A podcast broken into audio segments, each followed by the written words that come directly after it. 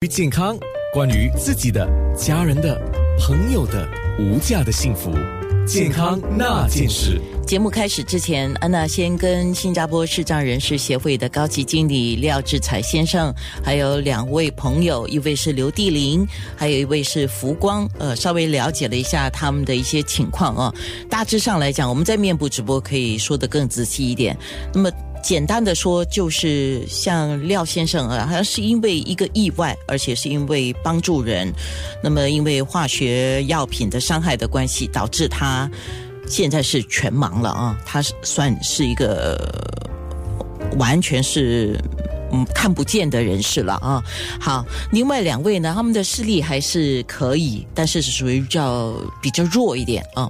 因为像地灵，他本身现在也在工作，他起初不觉得自己有问题的，他是在当兵的时候，就是因为当兵的时候需要做一个检查。啊，这个检查做了很久，就发现他的眼睛是有一个问题，而且是被转介到 SAVH，就是新加坡视障人士协会去的。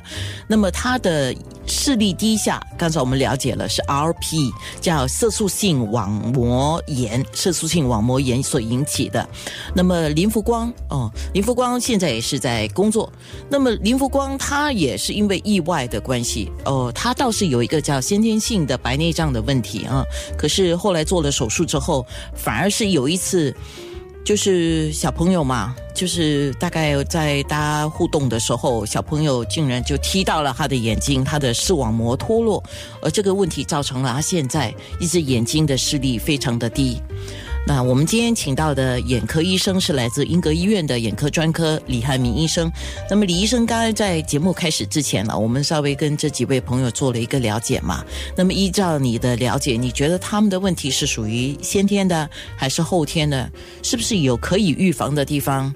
那可能接下来的节目，我们也可以特别提到一些眼睛的毛病，怎么样也会造成眼睛的问题了哈。来，我们先说一下，他们是属于先天后天的。呃，安安娜你好，呃，希望呃很高兴能够在这里上你的节目。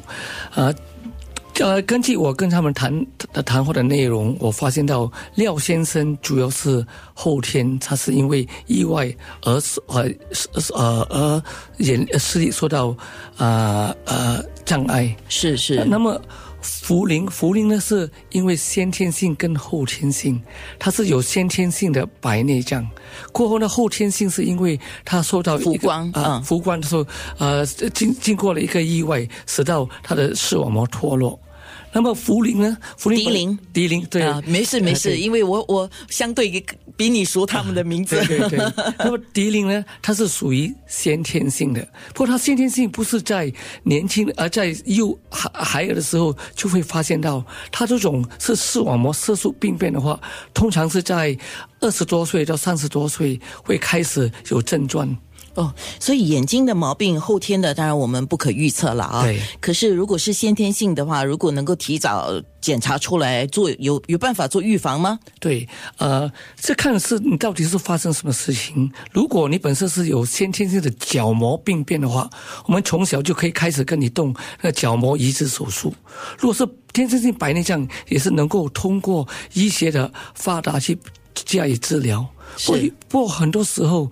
当你这呃不及时发现得到的话，如果超过五岁到七岁的话，你就会患有永远的懒惰眼跟弱视。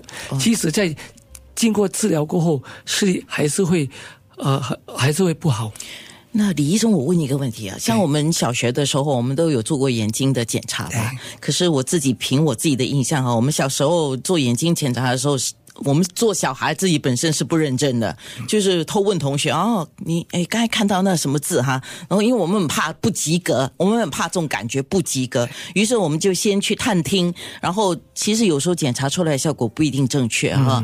这样从小就要做眼科的检查吗？对，从小就做眼科检检查。我们主要从小要检查的话，主要是要发现到病人会不会有严严重的近视。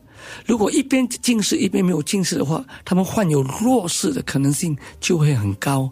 这是所谓的懒惰眼或者是弱视。是，可是像我们今天的这些朋友，他们都是视障人士哦。对那他们的就不只是单纯，就是刚才我们提到懒惰眼这么简单，对不对？对他们是因因为有些是因为意外，有些是因为先天性的疾病而造成的眼障。